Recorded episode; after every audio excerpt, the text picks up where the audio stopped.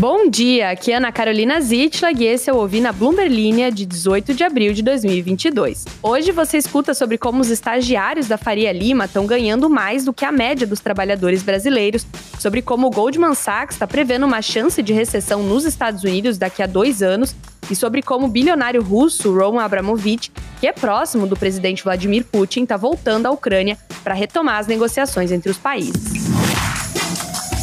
Esse é o Ouvir na Bloomberg.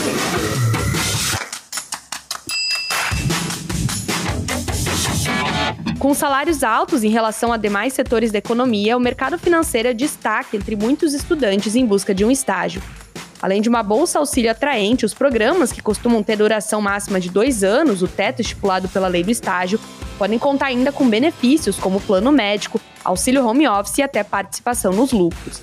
A Bloomberg Linha reuniu o valor médio pago em São Paulo com base nos dados da plataforma Glassdoor, que reúne a média dos valores a partir de avaliações de funcionários e ex-funcionários dessas empresas.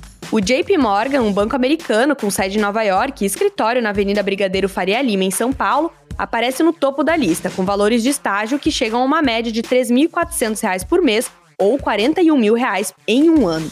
Segundo as informações disponibilizadas por 100 usuários da plataforma, isso inclui, além do valor mensal, bônus, participação dos lucros e compensações adicionais. Lá no site da Bloomberg Linha, você confere o ranking das empresas que pagam mais na Faria Lima e também a comparação com a média salarial brasileira. Próxima notícia. A história sugere que o Federal Reserve vai enfrentar uma tarefa difícil de apertar a política monetária o suficiente para esfriar a inflação sem causar uma recessão nos Estados Unidos. Só que as chances de uma contração da economia americana são de cerca de 35% nos próximos dois anos, segundo o Goldman Sachs. O principal desafio do Fed é reduzir a lacuna entre empregos e trabalhadores e desacelerar o crescimento salarial a um ritmo consistente com a meta de inflação de 2%, apertando as condições financeiras o suficiente para reduzir as vagas de emprego sem aumentar drasticamente o desemprego. E tem mais.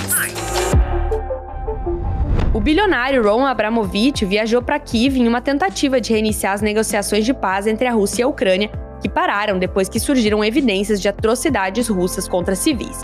Abramovich se reuniu com negociadores ucranianos para discutir formas de retomar as negociações, segundo pessoas com conhecimento do assunto que falaram com a Bloomberg News. O bilionário russo que tem laços de longa data com o presidente Vladimir Putin, atua como um mediador informal desde que a guerra começou no final de fevereiro, quando o presidente ucraniano Volodymyr Zelensky pediu que ele se envolvesse. Em entrevista à mídia online ucraniana publicada no último sábado, Zelensky disse que as negociações estão em um beco sem saída, porque, abre aspas, não comercializaremos o nosso território e o nosso povo, fecha aspas. Ele disse que se as forças russas cumprirem a ameaça de destruir as tropas ucranianas restantes que lutam em Mariupol, uma cidade portuária na Ucrânia, isso pode pôr fim às negociações. Gostou do conteúdo? Então não deixe de se inscrever na nossa newsletter. Clique no link na descrição do episódio e receba o melhor da Bloomberg no Brasil e no mundo diretamente no seu e-mail. Essas foram algumas das notícias que estão lá no site da Bloomberg Linha Brasil. Entra lá em bloomberglinea.com.br para conferir mais.